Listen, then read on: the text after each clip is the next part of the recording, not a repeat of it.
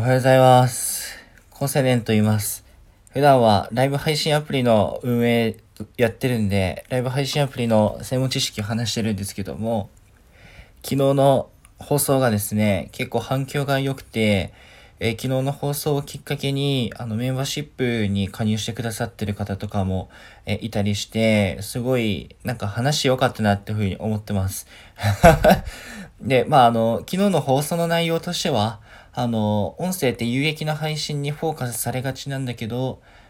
実は話し方とかだけで人の魅力が伝わってる人は全然人気になっているし、話し方っていうのは長く愛され続ける上で、えとても大事なことなんだなという、そういうちょっとエモいというか、まあ気が楽になるというか、まあみんながみんな、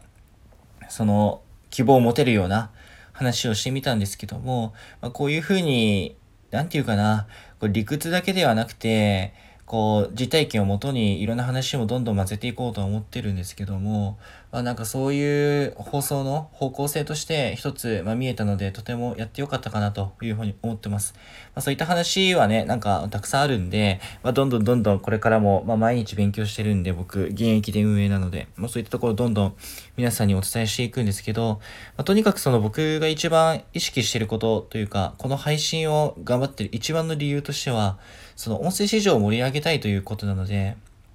まあ、メンバーシップが増えるとか、フォロワーが増えるとかっていうのは、それは一ユーザーとして市場をこう、市場に貢献するためには影響力と経済力はどうしても必要なので、まあそういった観点で目指しつつも、やっぱりその、それよりも多くの配信者の人たちに、その、配信を続ける上でのポイントとか、うん、運営目線でのいろんな経験値とかを伝えられることの方が僕は音声市場に貢献できると思ってるので、まあ、それを声で届けてるということをまあやってる。これが一番僕が配信を続ける理由なんですけどね。で、その昨日の話し方っていうところの反響を見ていて思ったのは、なんか音声配信で頑張ってる人たちに向けて、こう配信をする上での、